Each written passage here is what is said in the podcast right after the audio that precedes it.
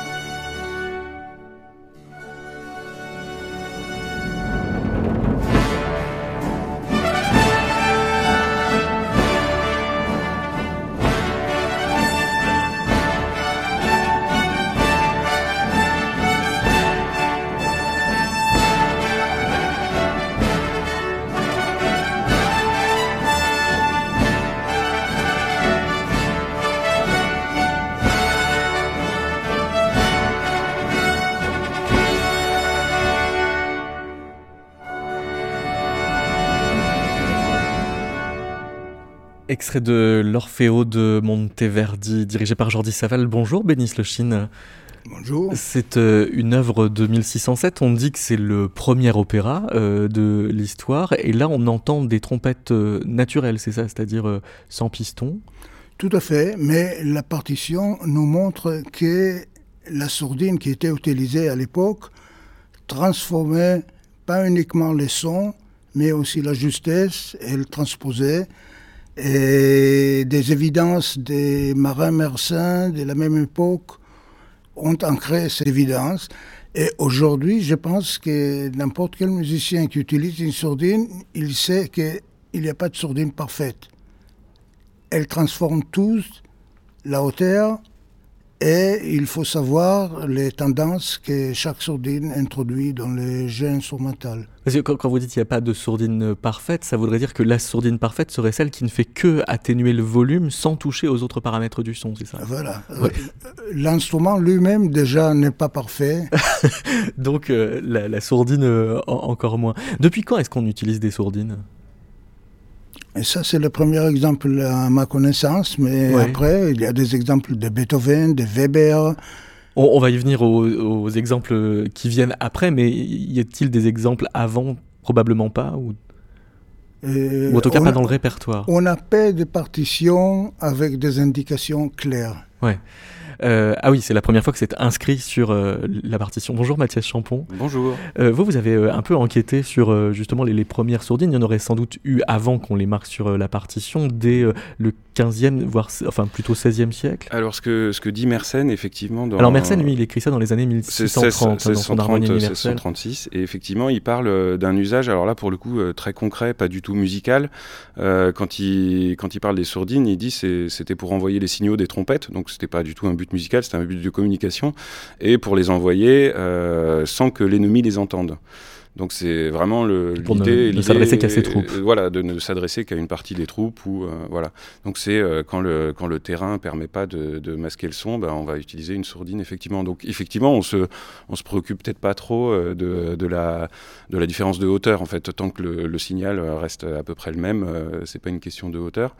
Euh, après, euh, c'est simplement des hypothèses que les sourdines étaient sans doute utilisées, parce que c'est en fait c'est assez simple euh, d'avoir l'idée de, boucher le pavillon ou de mettre, enfin n'importe quel objet ou matériau peut, peut servir de, de sourdine moi, ce que je suppose, en fait, c'est qu'on utilisait déjà des sourdines. Ça a été un moyen, en fait, pour les, pour les trompettes, euh, de rentrer un petit peu dans les, dans les lieux fermés.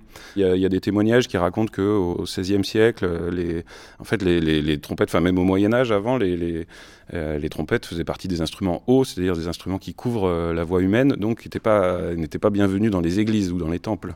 Euh, et que un des moyens d'introduire la, la, musique de trompette à l'intérieur des églises, ça a été de les, de les, de les étouffer, de permettre de rapprocher le son d'un orgue positif ou de quelque chose comme ça. Donc c'est simplement une hypothèse. Donc c'était une technique de mixage en fait, c'est-à-dire on, remettait à peu près à même hauteur de volume que les instruments qui, bah, exactement. Bah, dans l'extrait qu'on vient d'entendre de Monteverdi, je crois que c'est très clair en fait la, différence de, volume sonore et de, puissance de, quand les cuivres jouent, euh, et ensuite quand l'orchestre avec les cordes se met à jouer. Il y a vraiment une, différence d'espace sonore euh, très frappante. Alors quand, euh, par exemple, Webern va utiliser euh, une sourdine dans son opus 10, euh, Benny Sloshin, là, c'est vraiment pour des effets de texture, c'est-à-dire il va chercher une couleur au-delà de simplement faire baillon, parce que cet instrument est trop fort. Tout à fait, je crois que Webern donne la plupart de ses pièces, il n'utilise pas les cuivres ouverts, c'est souvent con sordino, quand on entend euh, une pièce de Weber, on se rend compte que le poids de chaque instrument est vraiment mesuré pour que euh, une trompette puisse jouer avec l'harpe ou des instruments qui sont très faibles, comme les cordes, puissent avoir la même euh, importance que, que les autres.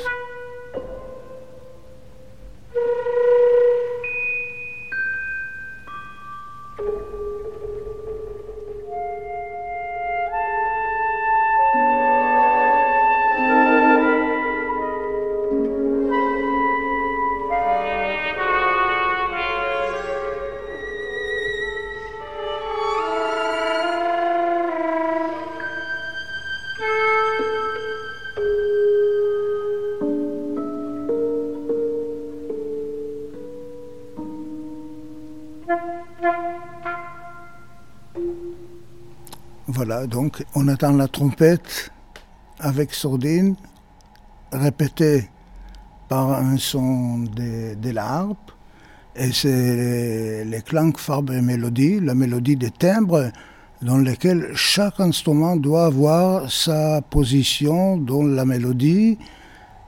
C'est-à-dire qu'il y a plus de variations de couleurs que de hauteur. Exactement. Ouais. Euh, Mathias Champon, en soi, si vous n'aviez pas la sourdine, vous pourriez jouer aussi peu fort? Alors, euh, on peut jouer vraiment très très piano, même avec une trompette, euh, effectivement. Euh, je pense que c'est pas simplement une question de, dynamique, c'est aussi une question de largeur de son. C'est-à-dire que si, si j'essayais de jouer, par exemple, cette note-là à la hauteur, enfin avec l'amplitude la, de son d'une harmonique de harpe, ce serait effectivement quasiment impossible sans, sourdine.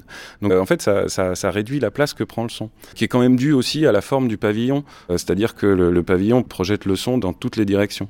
Et je pense que c'est ça l'idée euh, de, ramener en fait. Alors c'est vrai que euh, Boulez ou, Benny vous parliez de, poids euh, de chaque instrument. moi je, suis plutôt sur l'idée d'amplitude. J'ai l'impression que sans sourdine je vais prendre beaucoup de place dans un dans un ensemble de chambres, alors que avec une sourdine je vais pouvoir effectivement transformer le son et pour moi, c'est même plus, plus qu'une idée de modifier le son de la trompette, c'est l'invention de, de nouveaux instruments en fait. Chaque sourdine apporte vraiment quasiment c'est un jeu de masque en fait les sourdines donc il y a un côté euh, déguisement, euh, un petit peu. Euh, voilà, on reconnaît pas le son de la trompette parce qu'effectivement, chaque, ouais, chaque sourdine réinvente un peu le, son. Ça, c'est l'avis de l'interprète parce que, en définitive, tous les compositeurs sont pas tout à fait égaux devant cette question-là. C'est, on a des partitions où l'effet de sourdine est à la discrétion de, de l'interprète. Je pense au mandarin merveilleux de, de Bartok, par exemple. Normalement, le compositeur, il marque qu'est-ce qu'il veut comme sourdine à l'époque de Bartok, par exemple, c'était toujours une sourdine sèche. Euh, Donc il n'y avait pas le choix en fait. Il n'y avait, il y avait qu'un choix.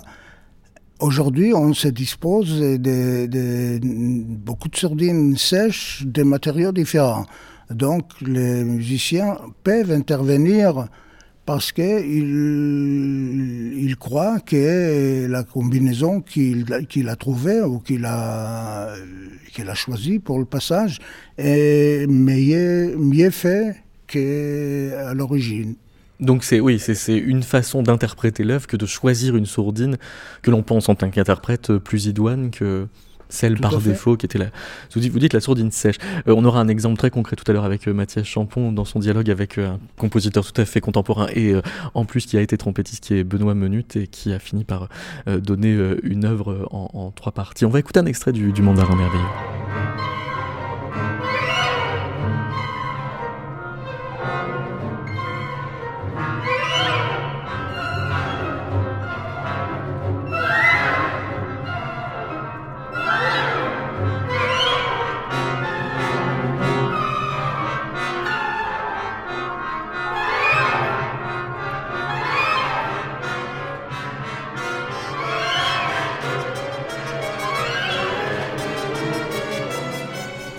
Donc on attend euh, un groupe de trombones avec sourdine. Ils sont en deuxième plan, malgré le fait que euh, c'est eux qui, tiennent la phrase. Et là, l'importance est vraiment de choisir une bonne sourdine qui sort pas du contexte orchestral. Dans le deuxième exemple des, des mêmes pièces, il y a un solo de, de trombone qui joue en alternance. Et là, l'important, c'est de trouver la bonne sourdine pour que les deux musiciens soient égaux. Voilà, qu'ils ont le même poids, tous les deux, qu'il n'y a pas un qui sort plus que l'autre.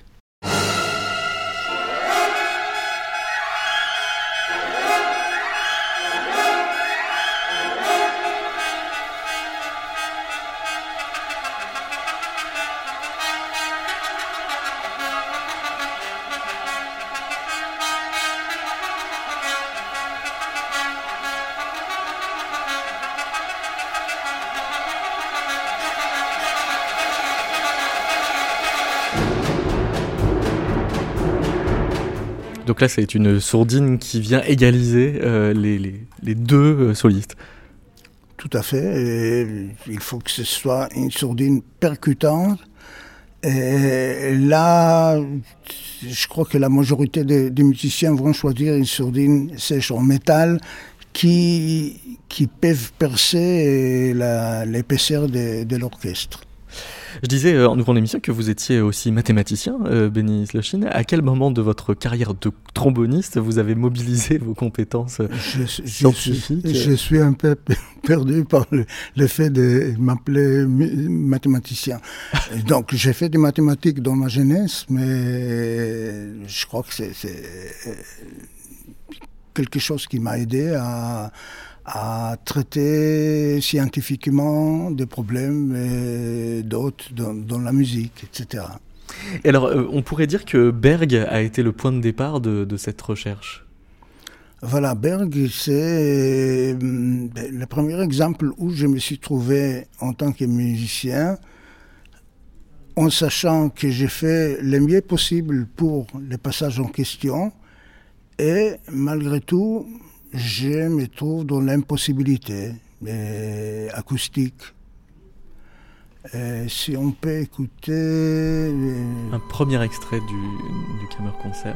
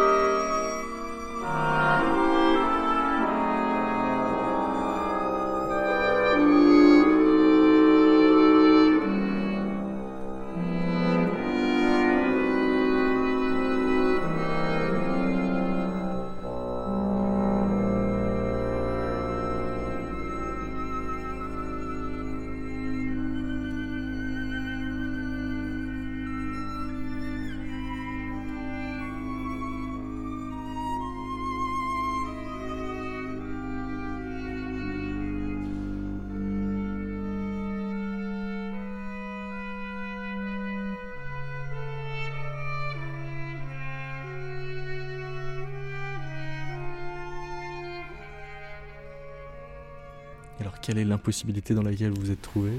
L'impossibilité, ça vient des, extraits suivants. Oui. Mais ça, c'était en hommage à la trompette. Ah oui, oui, c'est un des plus beaux solos de trompette euh, qui puisse exister. C'est magnifique. Et là, là l'enjeu, bah, en fait, c'est vrai qu'il n'y a pas forcément d'impossibilité pour nous, mais le choix de la, de la sourdine sèche va être euh, déterminant. Euh, parce que, en fait, une sourdine sèche en métal, dont Benny parlait tout à l'heure, elle va, elle, va, elle va pouvoir servir à passer au-dessus, à vraiment accentuer le côté perçant du, du son. Pourquoi? Parce qu'elle centre sur les médias sur, Plutôt sur les, sur les, les aigus. ouais. elle va renforcer, le, elle va rendre le son plus fin et plus, plus brillant, quoi, hmm. plus agressif. Et, et, là, en fait, on a un solo, on a, enfin, c'est une voix qui se mélange avec le violon, là, ce qu'on vient d'entendre à la fin. C'est une phrase très longue, très, très lente. Donc, on va avoir besoin de, de ce timbre-là assez clair et assez léger, mais pas de puissance tout. Donc, en gros, on va utiliser une sourdine qui est plutôt faite pour claquer un petit peu, mais un peu à contre-emploi. Donc, ce qui fait qu'on va essayer de trouver des sourdines sèches, donc dans des matières différentes. Donc, on peut. moi, par exemple, là, sur cet extrait, je pense pas que c'est ce que fait le trompettiste ici, mais moi, j'utiliserais une, une, une, sourdine en, sèche, mais en bois en fait, euh, qui, va, euh, qui va étouffer un petit peu plus le son et euh, qui, va, qui va donner un, autre espace sonore. Parce que sur, le papier, normalement, la trompette naturelle, donc sans sourdine avec le violon, c'est déconseillé. Bah, ce serait, encore une fois, ce serait le, le, même problème d'équilibre que, surtout le violon qui joue comme ça de manière très fine et très mmh. légère, ce serait le même problème d'équilibre en termes, de, pour moi, de largeur de son. Voilà. et c'était le début du deuxième mouvement où le violon reste tout seul et il y a la masse des, cuivres, il y a quatre cuivres qui jouent derrière et c'est pas du tout gênant. Vraiment, c'est une nappe sonore qui est à partir de, laquelle la trompette, les solos de trompette sortent. Voilà. Et c'est un des passages pour moi. Euh, ah, c'est très très beau. Euh, oui, oui, c'est très parlant sur l'utilisation des sourdines, effectivement, comme, euh, comme distribution de l'espace sonore, en fait, pour permettre à chaque instrument d'exister à sa place. Alors, on va arriver au deuxième extrait et à l'impossibilité que vous avez rencontrée.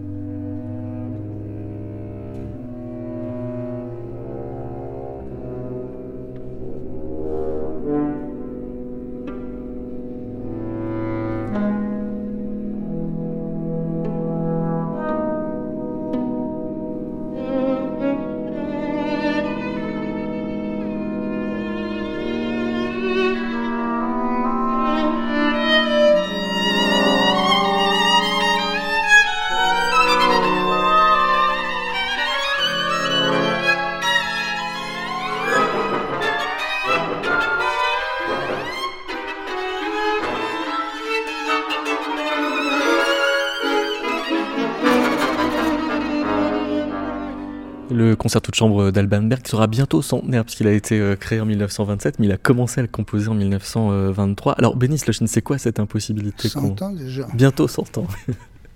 Quelle est l'impossibilité acoustique à laquelle vous Non, je, rigole un petit peu parce qu'on parle des, des, choses de cuivre dans les graves où le violon joue son solo exposé et que nous, on écoute les choses que... Oui, que personne d'autre écoute, en fait. Voilà, personne va s'en apercevoir.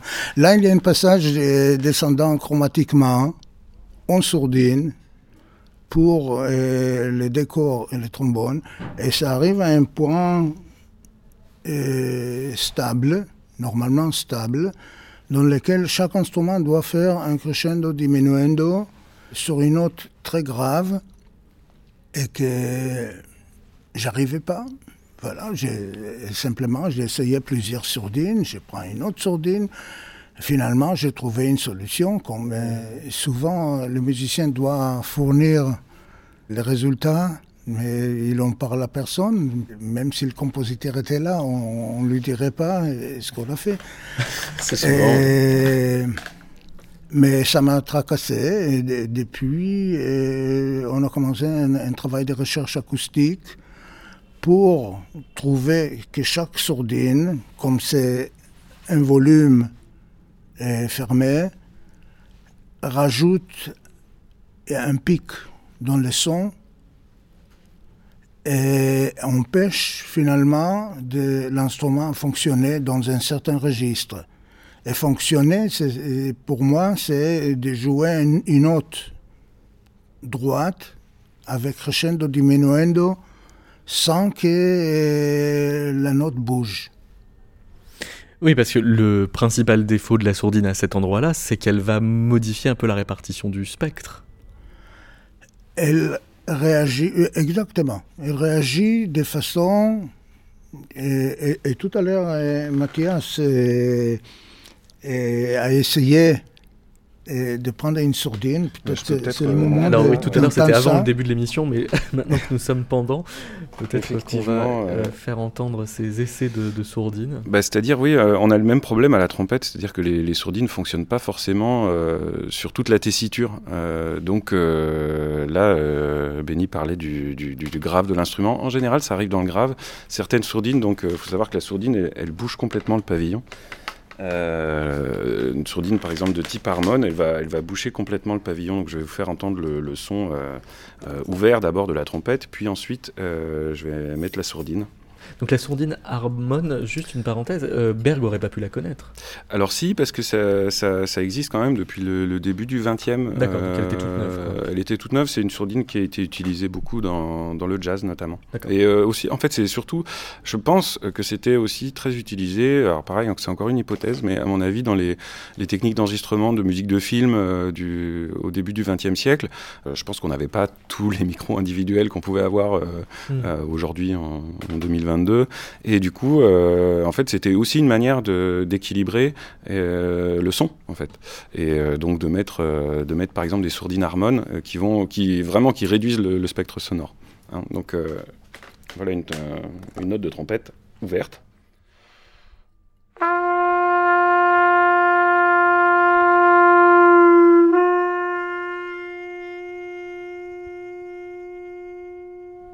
Et donc là, j'ai mis la, sourdine progressivement, et si vous avez été attentif, en fait, dans la transformation du son, au moment où je rapproche la sourdine, il y a une espèce de, petit, euh, de petite vibration qui, qui s'installe, et si je reste dessus, euh, si je suis un peu chanceux, j'obtiens une sorte de battement.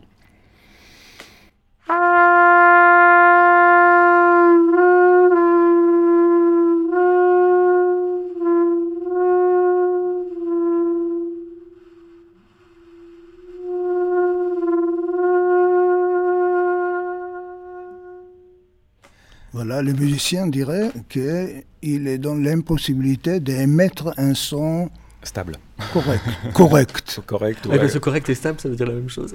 Bah, disons, dans, un, oui, dans une appellation plutôt classique, euh, ce qu'on demande à un trompettiste ou à un tromboniste, c'est de, faire une note stable, juste, à une certaine hauteur, euh, et voilà, qu'on puisse distinguer. Alors qu'il était tout beau, ce petit tremblement Alors, ce tremblement, effectivement, euh, il peut être inspirant, par exemple, pour un, compositeur avec qui je travaille là, dans le, cursus de l'IRCAM. et donc, il compose une pièce, et lui-même était, donc c'est Basile Chassin, lui-même est trompettiste aussi et euh, en fait improvisateur et il cherche souvent des sons avec son cornet euh, et il a trouvé justement cet endroit-là, ce, petit battement et lui ça l'a intéressé pour essayer de, développer euh, ce, ce, battement, d'en faire quelque chose avec un relais électronique. Donc on est en train de travailler sur cette pièce-là donc on devrait créer en, septembre. Alors le problème, effectivement, on en parlait avec Benny de, l'interprète, c'est de dire, euh, voilà, ce truc-là, bon, euh, on arrive à le produire comme ça, un peu sur demande, mais ça, demande quand même une sorte de, petite préparation. Techniquement, c'est très difficile à stabiliser ce qui n'est pas stable, par définition. Donc euh, tout l'enjeu, ça va être avec Basile de trouver les moments dans la pièce où on peut utiliser cet effet-là. Parce qu'effectivement, ça crée un effet acoustique tout à fait intéressant et inouï avec la trompette. Donc là, oui, ça va être une pièce pour sourdine, sachant que dans vos échanges avec les compositeurs, il arrive presque plus régulièrement qu'on vous demande de mettre la sourdine pour la fermer, un peu, quoi, mais sans forcément un intérêt euh, acoustique plus ouais, aigu. C'est un, peu, un peu cliché, mais c'est de plus en plus rare quand même. Mais effectivement, je pense que le, le, but des compositeurs, c'est de se dire, si j'écris pour un petit ensemble, moi je fais beaucoup de, de musique en ensemble de chambre, hein, de, de, musique de création ou musique contemporaine, selon l'appellation. Euh, et euh, et, du coup, comme c'est des petits ensembles, effectivement, la, plupart des compositeurs vont, vont demander la trompette avec sourdine. Mais c'est quand même, la plupart aussi ont des idées très précises de, ce qu'ils veulent, notamment par bah, le, d'autres clichés. Par exemple, il y en a qui vont vouloir absolument une sourdine harmone parce que ça, ça, a une couleur jazz associée au jazz, à Miles Davis, etc. Il y en a qui vont surtout pas vouloir cette sourdine-là, justement parce que c'est trop cliché jazz. Ça dépend vraiment. Et puis, bah, effectivement, il y a des compositeurs aussi qui sont moins, moins à l'aise euh, parce que c'est quand même tout un petit, un petit monde. Euh, qui, et qui dépend beaucoup de l'interprète, effectivement. Mmh. Euh, donc, euh, dans les échanges qu'on a avec les compositeurs, bah, il y a plein de, plein de gens. Enfin, moi, je me rappelle d'Oscar Strasnoy qui m'avait donné une partition en me disant Écoute, j'aimerais bien des sourdines là-dedans, mais alors, vraiment, j'ai pas, j'ai pas d'idée précise, donc vraiment, fais ce que tu veux, propose-moi des choses. Et tout le travail de, répétition, ça a été, bah, quand il n'était pas satisfait, bah, il venait me voir, il me disait Est-ce que tu as autre chose, etc. Et en fait, on a, on a on a fabriqué ensemble euh, le, paramètre voilà, des changements de sourdine. Euh. Alors, je l'annonçais tout à l'heure, on va prendre le temps de s'arrêter euh, sur une pièce qui a toute une histoire de, sourdine euh, en elle, euh, qui est une miniature composée pendant le confinement à l'initiative d'Ars Nova, qui avait pour l'occasion commandé un certain nombre de miniatures à plein de, compositeurs, dont Benoît Menut, qui a composé une pièce pour trois sourdines en une pièce, mais c'était pas exactement le programme du départ. D'ailleurs, la pièce s'appelle One Shot. Oui, c'est un peu paradoxal. c'est un peu paradoxal parce que finalement, il n'y en aura pas qu'une, mais trois, trois version alors que c'était au départ trois options. Exactement. En fait, trois options, finalement, je me dis, j'aurais pu en faire 15. Hein. J'ai autant de sourdines, euh, j'aurais pu faire avec toutes les sourdines. Et puis, vu la réaction de, Benoît ensuite, euh, qui était finalement très content de, cette expérimentation. Donc, juste le contexte, effectivement, il m'envoie sa pièce. Euh, c'est marqué sourdine ball en haut, donc j'essaye avec sourdine ball. Alors, déjà, travail de l'interprète, hein, comme on disait avec, avec Benny, bah, je choisis ma sourdine ball selon ce que je veux. Et là, du coup, je choisis une sourdine ball plutôt avec donc la, la qualité de la sourdine c'est que ça, ça adoucit le son, mais euh, ça peut aussi l'étouffer. Donc moi, je voulais pas trop l'étouffer, donc je choisis une sourdine bol qui a quand même une caractéristique un peu de timbre. Euh, donc ça, ça me demande un petit travail. Et puis ensuite, euh, comme il y avait quand même un long temps d'enregistrement et que la pièce était très très courte, j'ai rencontré Christophe Hauser à, cette occasion-là, l'ingénieur du son, l'ingénieur du son, donc d'Ars Nova, enfin qui travaille avec Ars Nova. Et en discutant un petit peu, je me suis dit tiens, je vais en profiter moi pour euh, pour faire mes essais de sourdine. Il était complètement d'accord. Et lui en a même profité pour euh, bah, travailler un petit peu sur euh, bah, quel type de micro on va utiliser et comment ça marche en fait.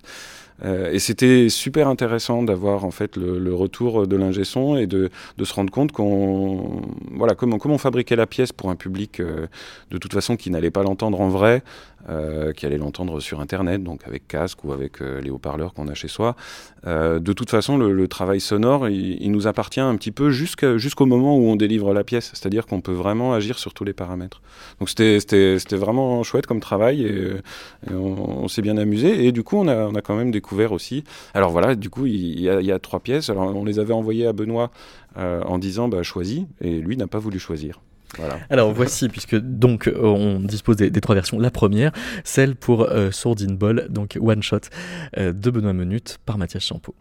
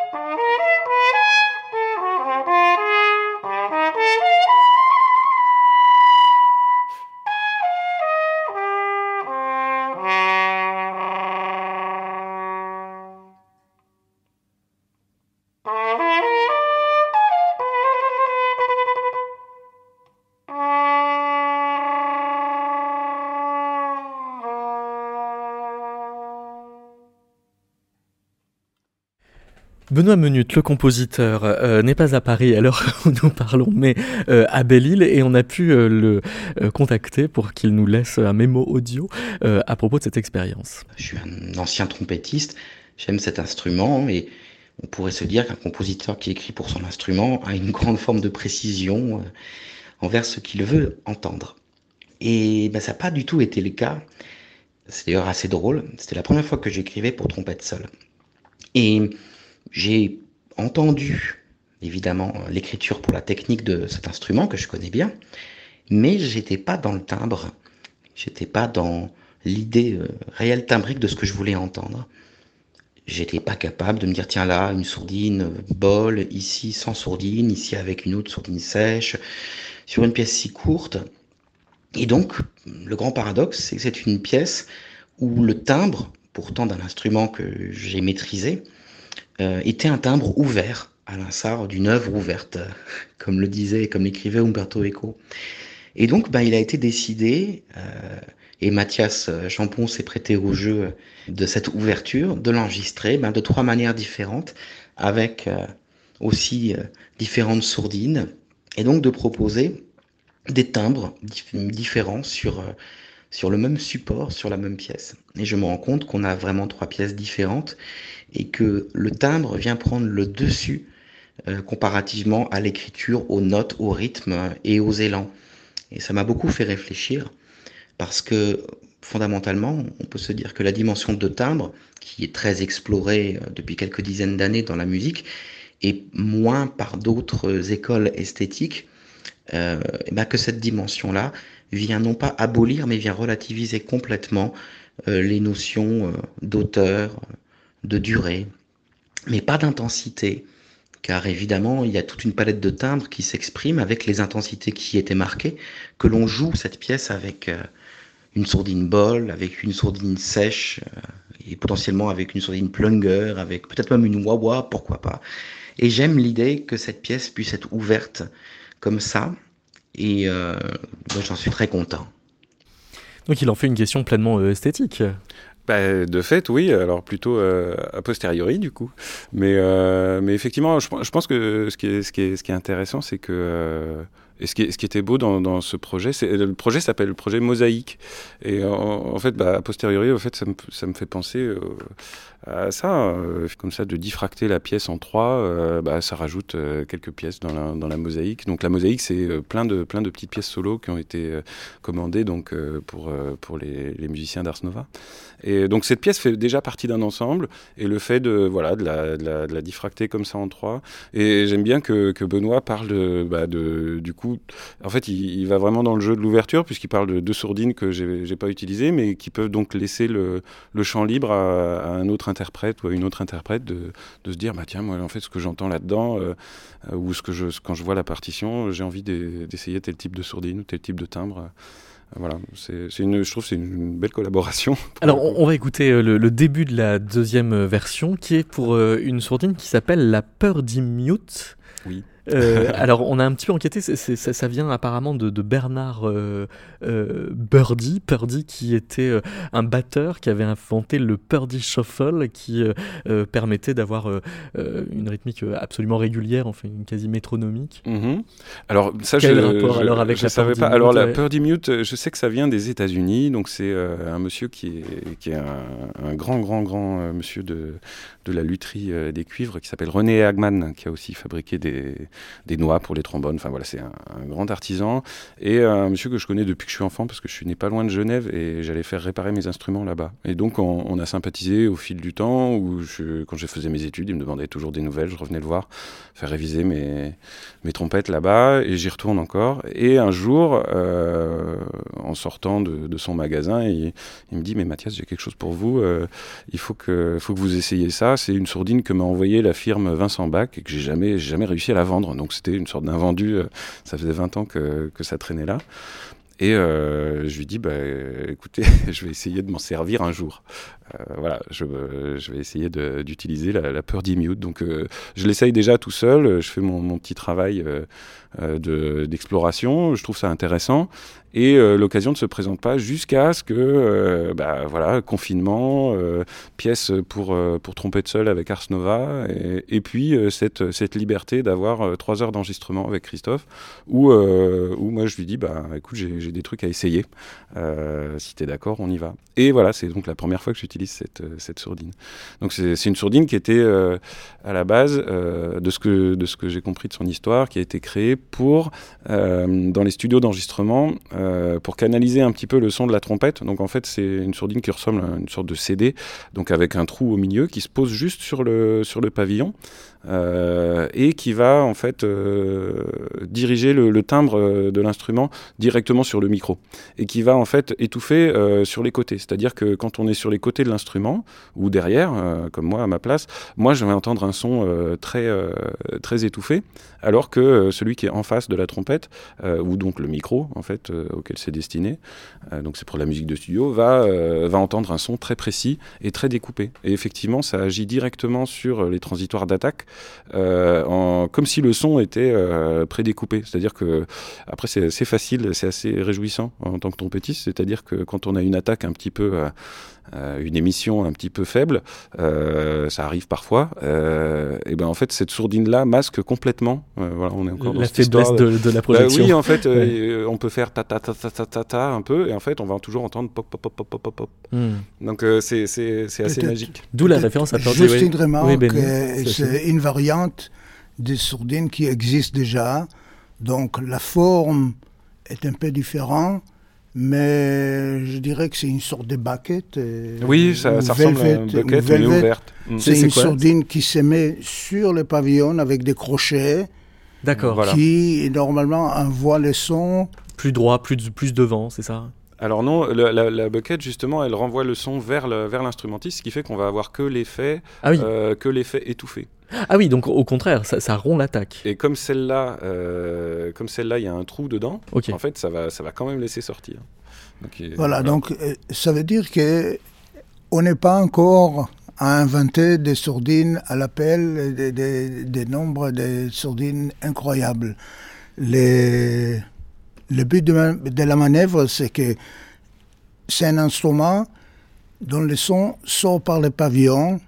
Il n'y a pas de trou, donc il n'y a pas une perte d'énergie et tout se passe par le pavillon. Et ce qu'on met sur le pavillon, c'est ça hmm. qui va être déterminant. Écoutons donc euh, le début de la deuxième version, donc avec euh, Purdy Mute de One Shot de Bonhomme Minute.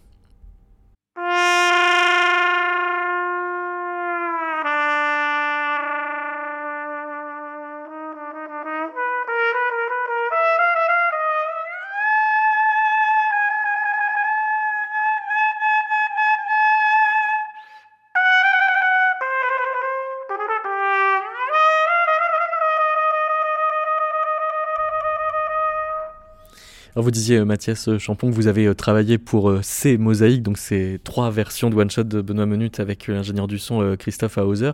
Alors il se trouve que lui aussi nous a laissé un message et nous a expliqué pourquoi est-ce qu'il a changé de micro entre les deux premières versions, celles que nous avons entendues jusque-là, et la troisième que nous écouterons ensuite. Ce qu'on a cherché à faire avec Mathias sur ces prises de ces petites mosaïques, c'était l'occasion pour moi, le fait d'avoir un instrument en solo et d'être sur ces essais de sourdine, c'est de pouvoir prendre le temps d'essayer euh, plusieurs types de prises et surtout euh, finalement deux micros. Euh, il se trouve que pour les, la sourdine ball et la sourdine Purdy Mute, un micro à ruban convenait mieux. On avait plutôt une, assez belle énergie sonore. Euh, le son euh, était donné euh, de manière pas si étouffée que ça, et ça nous a permis d'utiliser le micro à ruban, qui, qui est un micro qui est très doux sur les transitoires et, qui permet d'avoir ce côté touché, ce côté assez intime de ce que produit euh, le son de, trompette avec, ces, sourdines-là. Donc, euh, et en revanche, pour la sourdine Wheezy, euh, en fait, c'est une sourdine qui donne une sensation vraiment, même quand on est très près d'un son qui vient d'assez loin. Euh, et finalement, j'avais besoin d'un micro avec une sensibilité un peu supérieure. Et donc euh, là, on a utilisé un, électrostatique, un, C12 AKG, qui est, qui est vraiment une grosse membrane et qui permettait en se rapprochant, sachant qu'il n'y a pas une intensité sonore euh, très élevée par rapport aux deux autres sourdines, euh, ça nous a permis d'avoir la, texture euh, et la, quand même ce sentiment de cette sensation de proximité de la, du son de la trompette qui vient nous, nous parler bien aux oreilles.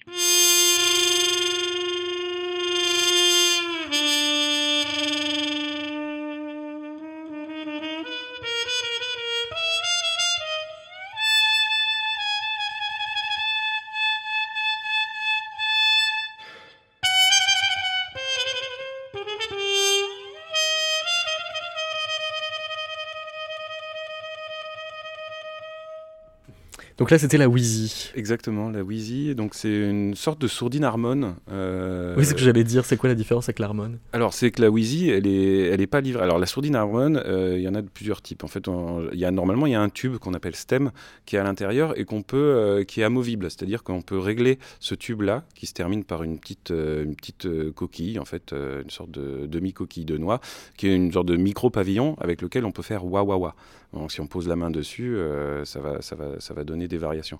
Mais euh, si on enlève ce tube, ce stem, on va obtenir une sourdine Harmon, donc c'est le nom de, son inventeur, euh, et qui va, qui va en fait être, euh, étouffer vraiment le son, c'est celle que j'ai jouée tout à l'heure. Hmm.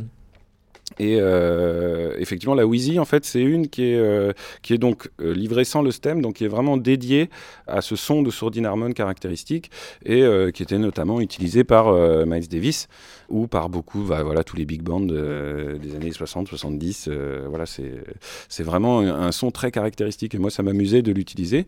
Alors, le problème, c'est que en acoustique, cette sourdine-là, elle affaiblit tellement le son qu'elle est, elle, est difficile à utiliser en fait, elle est, elle est un peu troublante. Donc l'idée, et c'est ce que dit euh, Christophe, c'est que euh, pour le coup, avec un micro assez sensible, donc euh, le micro électrostatique, moi je pouvais me rapprocher et ça pouvait prendre toute la richesse du son de, qui était donné par cette sourdine là.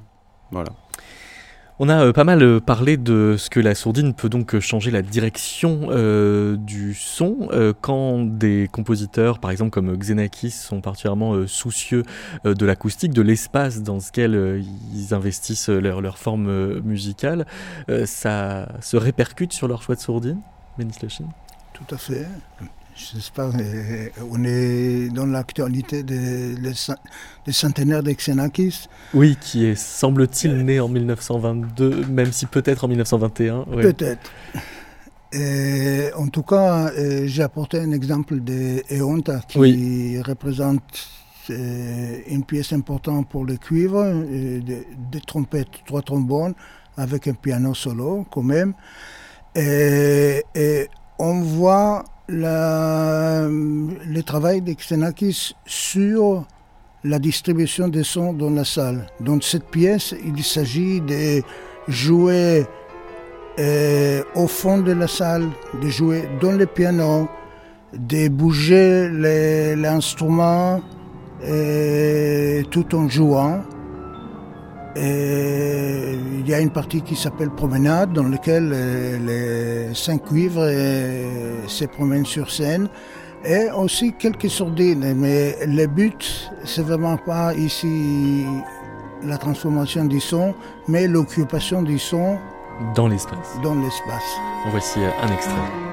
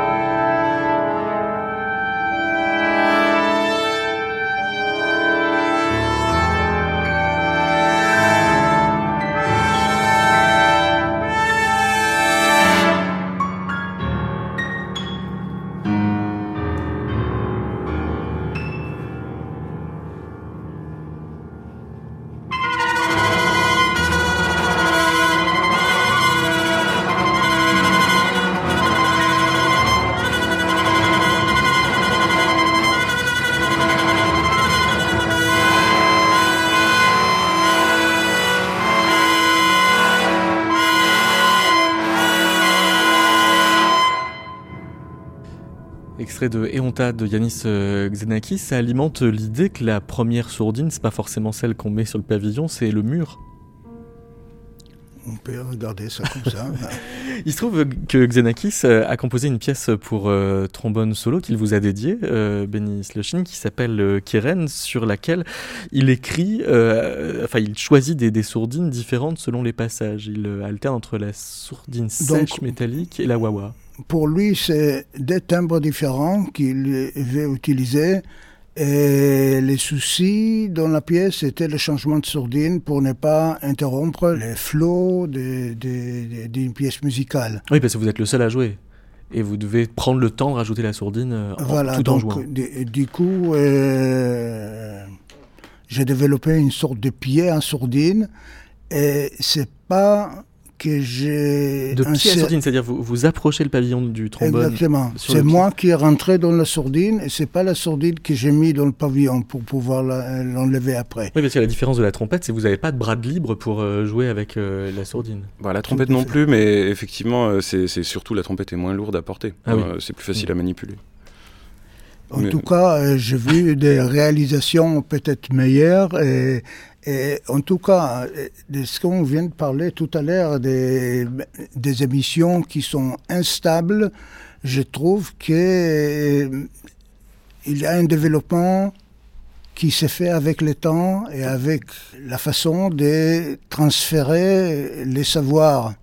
Il y a un savoir qui est su, qui, qui passe d'une génération à l'autre. Dans les Honta, j'ai réalisé la pièce en tant que deuxième euh, génération d'interprètes. Hmm. Quand Keren euh, a été composée, j'étais vraiment en premier loge. Oui, vous êtes le créateur de l'œuvre, oui. Et j'ai trouvé qu'il y avait des façons à faire mieux ou, euh, et que des musiciens qui sont venus après moi ont peut-être euh, trouvé des façons différentes de, réaliser. En tout cas, euh, dans l'instabilité de certaines choses, je trouve qu'on fait euh, avancer les choses sans, sans les sentir. Avec les... Et c'est pour ça que je dis que cette sourdine, c'est fantastique, mais il faut savoir contrôler et c'est qu'avec le temps, avec un travail, et, après le résultat, il dépend de l'existence d'un compositeur qui est assez fou pour réclamer les choses. Exactement, oui. Alors voici un extrait de, de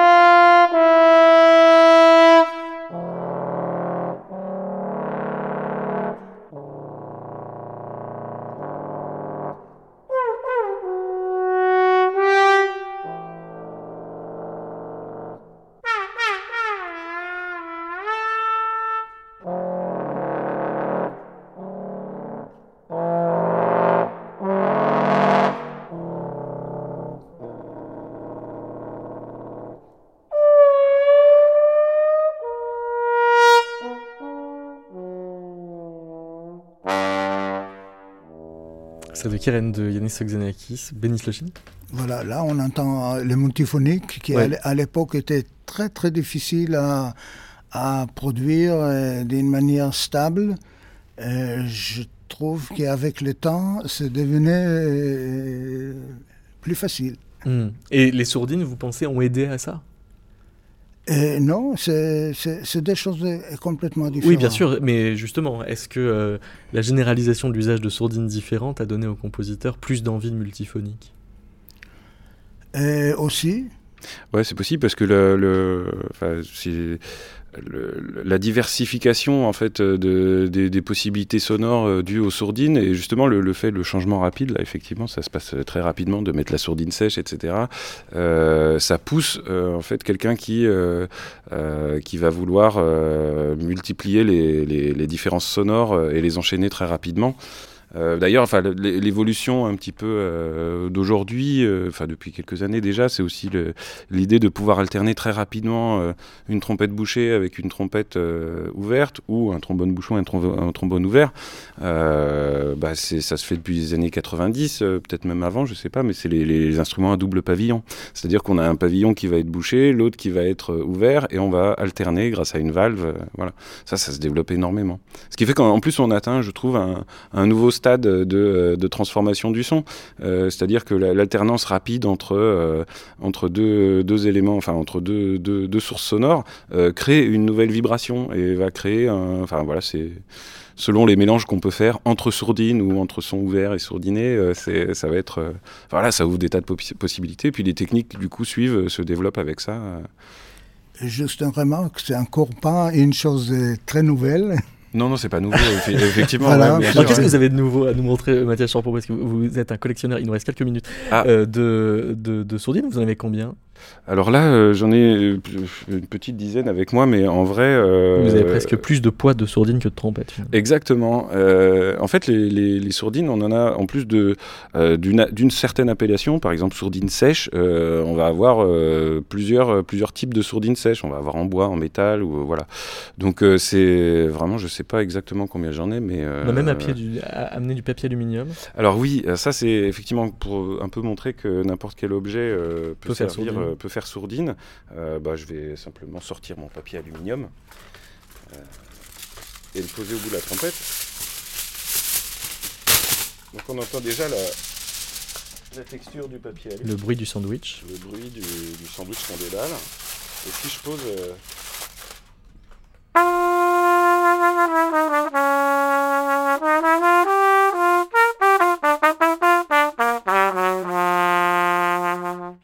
ça fait un petit peu un effet casou. Il y a d'ailleurs une sourdine qui, est, euh, qui, est, euh, qui, qui, qui, fonctionne avec des petites feuilles de papier qu'on va, qui sont glissées dans, dans la sourdine, je ne sais plus comment elle s'appelle. Buzzwow. Voilà, Buzzwow, qui va utiliser cet effet-là. Mais un casou, c'est une sourdine pour voix. Oui. une sorte de sourdine pour voix. Donc, euh, un voilà, en fait, tous les, un, ou un baillon.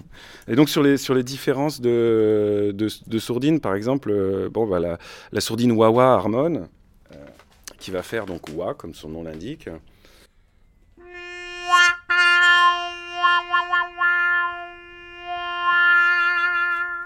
Elle peut être aussi remplacée par une mellow wa. Alors mellow, ça veut dire euh, doux, plutôt doux en anglais, et euh, donc on va avoir le même effet de wa, mais sur un son un peu plus velouté.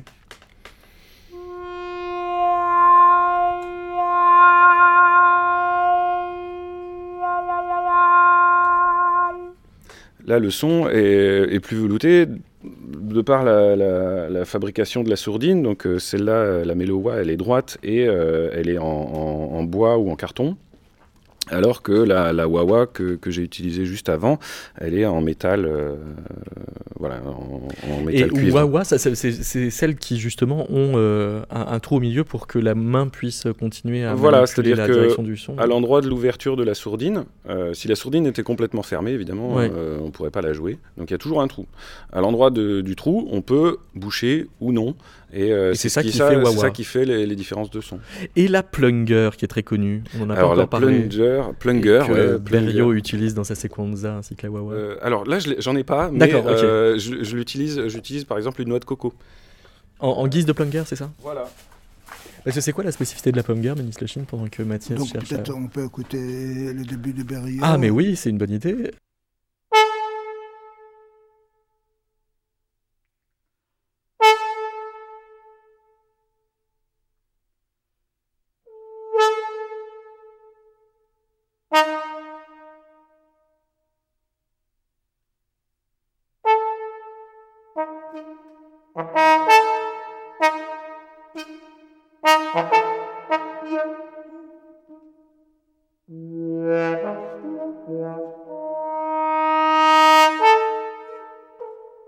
Yeah.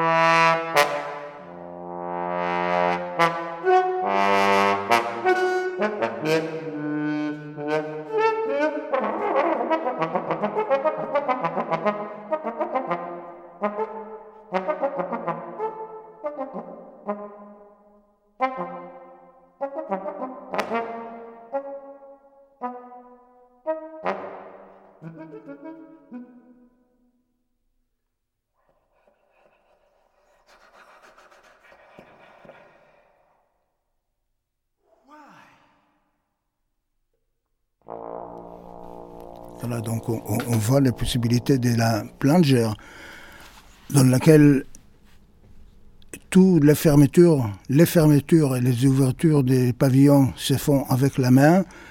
On, on obtient tous les ou a, les voyelles que le compositeur a voulu pour ces présentations des mots why qui est prononcé euh, ouverte à la fin de la, de la section qui donc en fait euh, est une dramaturgie euh, interne à la sourdine en quelque sorte. Tout à fait. C'est vraiment euh, la personne qui est dédoublée. Ouais, bah, je pense que c'est exactement ça. En fait, l'idée, c'est le langage. En fait, c'est de, de, de, faire ressembler euh, le, le, le, jeu à, à, quelque chose de voix. D'ailleurs, il y a des mélanges, il y a des mélanges voix euh, et, et, et, trombone. Euh, voilà, ça, ça c'est quelque chose de très de très inspirant pour les, les compositeurs. Autrement voilà. dit, sourdiner, c'est apprendre à prononcer pour euh, les instrumentistes. Ah bah, Celle-là, en tout cas, voilà, les, les sourdines extérieures au pavillon euh, permettent de, de prononcer. Ouais. Merci beaucoup, Mathias Champon. Merci, Merci. Denis Lochine. Et on se quitte avec euh, une version très très sourdinée de Bach par euh, Georgie et Martha Courtag, euh, avec un piano droit sur lequel on a collé un matelas.